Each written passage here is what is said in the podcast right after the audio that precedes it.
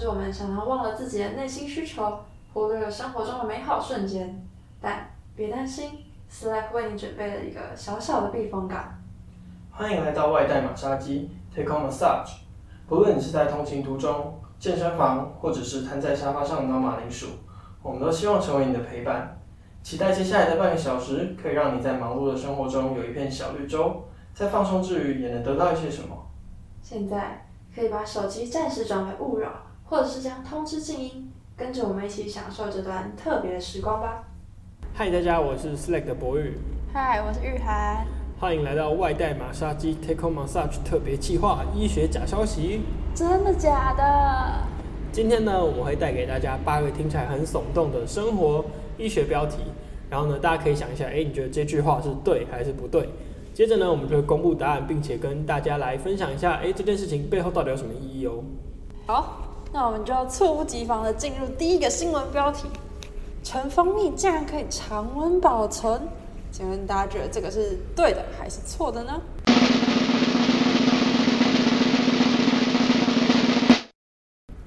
好，那第一个呢，答案是正确哦，纯蜂蜜是可以在常温保存的。不过呢，大家要先注意，就是因为新鲜的蜂蜜里面啊，有很多的酵母菌、乳酸菌，还有很多酵素，那这些成分都会随着保存的环境、温度、湿度会有一些变化，所以其实趁新鲜吃的蜂蜜才是最好的。不过如果你真的吃不完的话也没关系，只要放置在大概十八到二十五度的室温就可以了。如果你真的不小心放在超过三十度的室温，或是被阳光直射的话呢？蜂蜜里面的糖类就会有一些酶钠反应的产生，最后会变成 HMF 这种化学物质，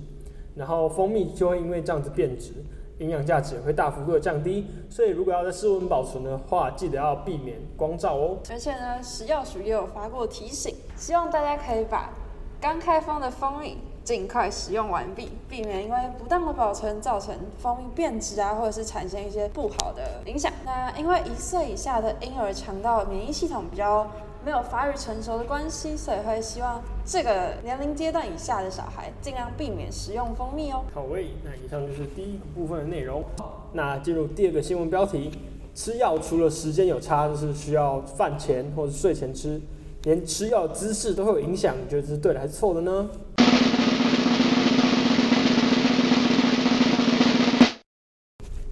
答案是正确的。那其实这是因为呢，部分药品可能会具有侵蚀性，像是四环霉素的胶囊就是酸性的。如果你吃药之后立即就躺下来啊，或者是趴着之类的，药品就有可能会粘连在食道黏膜上。那当外面那一层胶囊的膜衣啊，或者是那一层胶囊壳溶解之后，它有可能就会造成你的食道接触性的灼伤、发炎。溃疡，甚至是穿孔，尤其是像口腔啊、食道这种黏膜比较薄的地方，就更有可能会造成这些影响。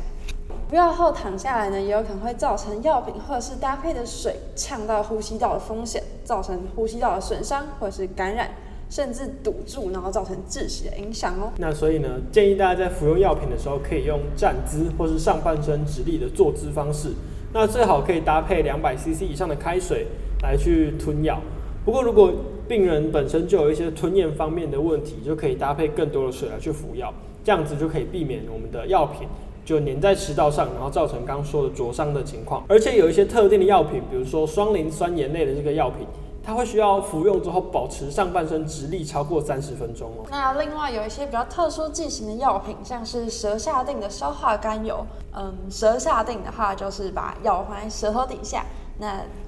为什么要放在舌头底下呢？就是希望这些药可以尽快的到它需要作用的部位，像是消化甘油的话，就是到心脏。那像这种不是用吞服方式的药品，就会建议患者可以以坐姿服药，避免就是因为这些药的副作用啊，导致晕眩而跌倒，造成头部或者是颈部的创伤。好，所以其实也建议大家在服用药品之前，要稍微注意一下，哎，药单或者是仿单上面有没有一些特殊的资讯，是需要你。在服药的时候有一些注意事项。那如果对药品使用不清楚的话呢，也可以主动去询问药师，去寻求正确的服药资讯哦。接下来是第三个新闻标题：喝咖啡到底可不可以止痛呢？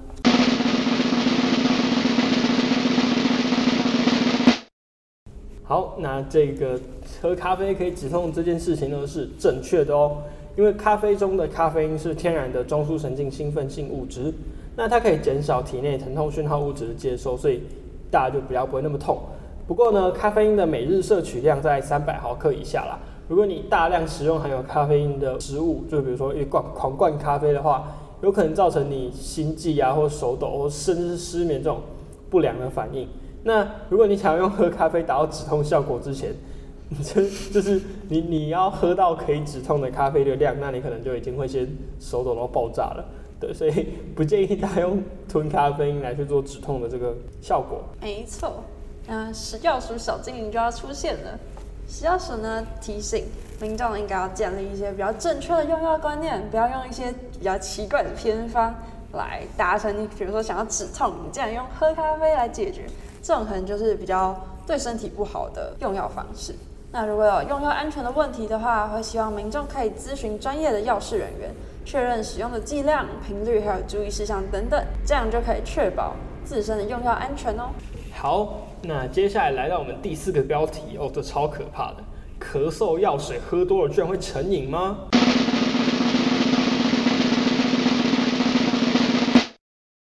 答案是正确的。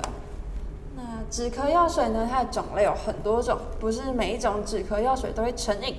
其中呢，复方甘草和记忆，它里面含有阿片类的止咳成分，像是阿片汀、阿片樟脑汀等等。这些东西内含了我们所熟知的吗啡。虽然说吗啡听起来好像是一个毒品，然后很可怕。但这东西其实，在台湾是一个感冒药中可以合法添加的止咳药物哦。但这种东西在我国的话是属于管制药品，而不是毒品。这个大家可能要先建立一个观念。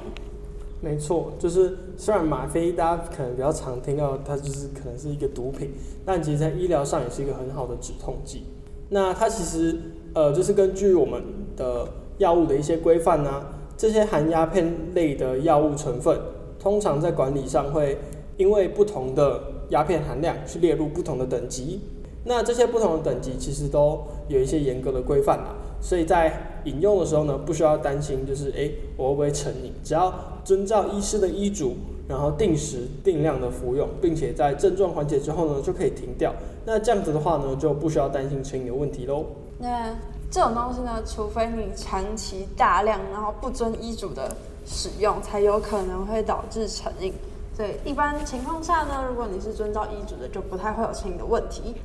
好，那接下来呢，食药署小精灵就要出来了。食药署提醒呢，医师处方开立的一些止咳药品啊，要依照医嘱来定时定量服用。那如果是从药局买到的一些止咳药品呢，也要依照药品的仿单，也就是说明书上面的用法来使用。那如果你有久咳不愈的问题，应该要去寻找专业医师进行诊断跟治疗，不要自己去服用那些止咳药品啊什么的，避免延误病情。好，喂，说到这个，我突然想要分享一个我觉得很酷的小知识，就是我在你去台北当志工的时候啊，那边是种蛮多的罂粟啦，就是就是那边是一个有点像三不管地带的感觉。然后总之呢，那边还有一间鸦片博物馆。然后里面就是在教各种鸦片的知识，包含怎么抽鸦片，然后还有一些就是实际的器具，不不能玩，不能玩，不能用，但是它就是有影片教学，我觉得超酷，就一个人在示范怎么抽那个步骤之类的。然后在那边我获得一个我觉得很酷的知识，就是呃，其实鸦片，然后还有我们刚提到的吗啡，然后还有一个大家也可能很常听到的东西叫海洛因，这三个呢其实是一条直线，就是它是一个家族的。就是当我们把罂粟花采下来，然后加工成鸦片之后，再经过某一些提炼加工的步骤，就可以变吗啡，然后再继续加工，再提炼之后，哎，就变成海洛因了。这样其实是同一系的这个毒品。不过大家也不要听到这边就觉得哈，这样听起来又更可怕。其实吗啡就是真的是医疗上会用的。那在使用的时候呢，医师也会注意我们的用量，然后让病人就是可以达到止痛的效果。但不成瘾。那接着就是第五个新闻标题：使用长效型的散瞳剂可能会导致白内障。那你觉得这是正确的吗？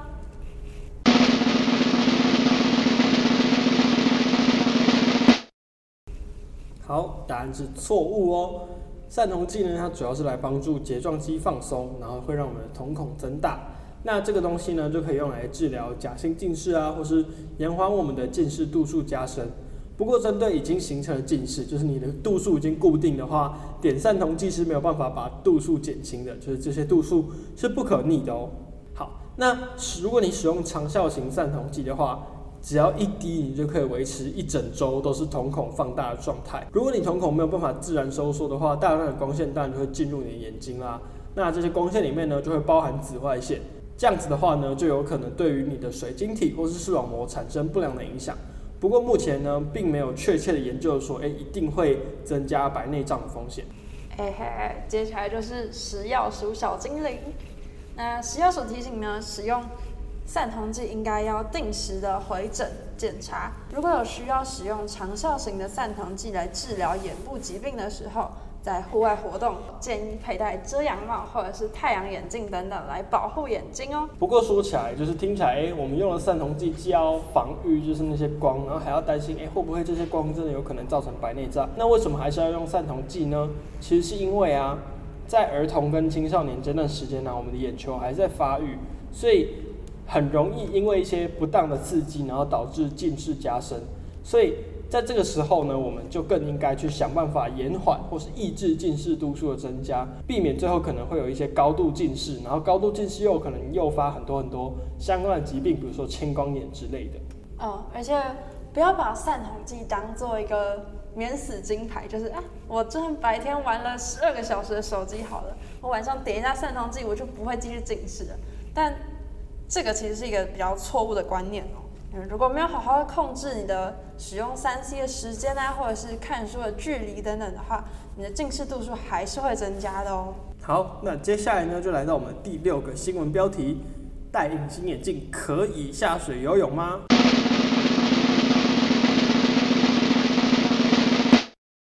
其实是不行的哦。如果下水游泳的时候戴着隐形眼镜的话，其实有可能会造成隐形眼镜的脱落。也有可能在水中的时候，水中的细菌就会附着在角膜跟银眼中间的接触面上，再加上这个接触面的环境呢，非常适合细菌的生长，所以很有可能会导致角膜炎哦。不止细菌哦，还有一些可怕的寄生虫也有可能会造成我们的角膜炎。比如说，如果你在泳池里面遇到了吉阿米巴的话，吉阿米巴原虫如果附着在你的眼眼镜上，或是感染你的眼睛的话，就有可能造成吉阿米巴角膜炎。那这个呢，就很常发生在佩戴隐形眼镜的人啦。那如果你是本身使用习惯就不太良好，比如说卫生习惯不好啊，就你可能没有洗手就是戴隐形眼镜，或是你本身有角膜损伤的病史，甚至是你一直在接触一些受污染水源的话，就更可能去罹患。吉阿米巴角膜炎，那它可能会造成你的眼睛疼痛啊、红、视力模糊、畏光或是眼睛的异物感。好，那要怎么防范，让自己不要得到吉阿米巴角膜炎这种可怕的东西呢？只有以下几个方式来避免，像是佩戴隐形眼镜的人应该要定期的回诊，并且依照眼科医师的建议进行佩戴或者是更换隐形眼镜哦。这边可以补充一下。佩戴隐形眼镜其实不是你随便找一家眼镜行，然后随便进去，随便挑了一副隐形眼镜就可以直接戴上去了。其实佩戴隐形眼镜会需要视光师来调你的眼睛的屈光度啊，或者是你适合戴什么样的隐形眼镜，像是隐形眼镜的含水度，然后它的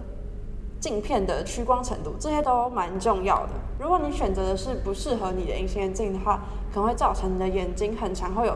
干啊、痒啊，或者是红肿、发炎等等的状况产生哦。除此之外呢，如果你戏水之后，如果发现了眼睛有什么不适的症状呢，就像刚刚博玉讲那些的话，就希望大家可以尽速就医，然后并且告知医生你刚刚可能有玩过水啊，在哪边玩水啊等等的。那其他的话呢，像是接触隐形眼镜之前，应该要用肥皂跟水彻底清洁双手，并且擦干再佩戴，这也是很重要的。最后就是，如果你真的不得已要戴隐形眼镜下水的话，就必须要先确定，哎，眼睛上面没有伤口，然后要选用日抛型，并且开始跟结束的时候都要先点抗生素眼药水，然后穿脱的时候呢，也要必须注意手部的清洁哦。好，那接下来就是第七个新闻标题了，降血压药一吃就停不下来，还会引发肾脏疾病吗？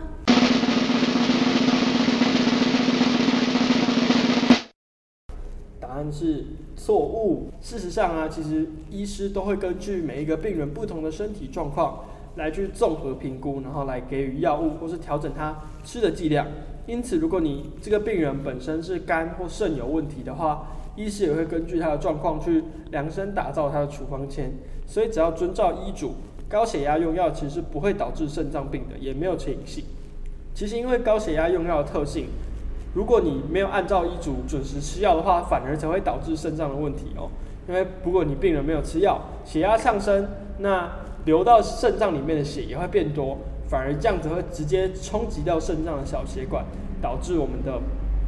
肾脏承受过大的压力，然后最后可以导致，比如说组织病变或者局部坏死，然后最后你的整颗肾脏都坏掉了。好，那最后呢，食药署小精灵又出现了。食药所提醒呢，慢性病用药应该要遵照医生的嘱咐，按时用药，不要擅自的增量、减量或者是停药。如果有相关的用药问题呢，应该要尽速询问一些医疗相关的人员。除此之外，大家也不要轻忽，就是说你不能，哎，我有高血压，你也有高血压，那我吃你的药，或者是哎，我有糖尿病，你有糖尿病，那你吃我的药。就像前面刚刚说到的。医师啊，会根据每一个病人的综合状况来去给予药物，所以大家就要吃自己的药，不要因为说哎大家的药都哎大家的病都一样，所以就互相吃对方的药，这也很非常重要。好，那最后一个新闻标题：吃素就可以降胆固醇吗？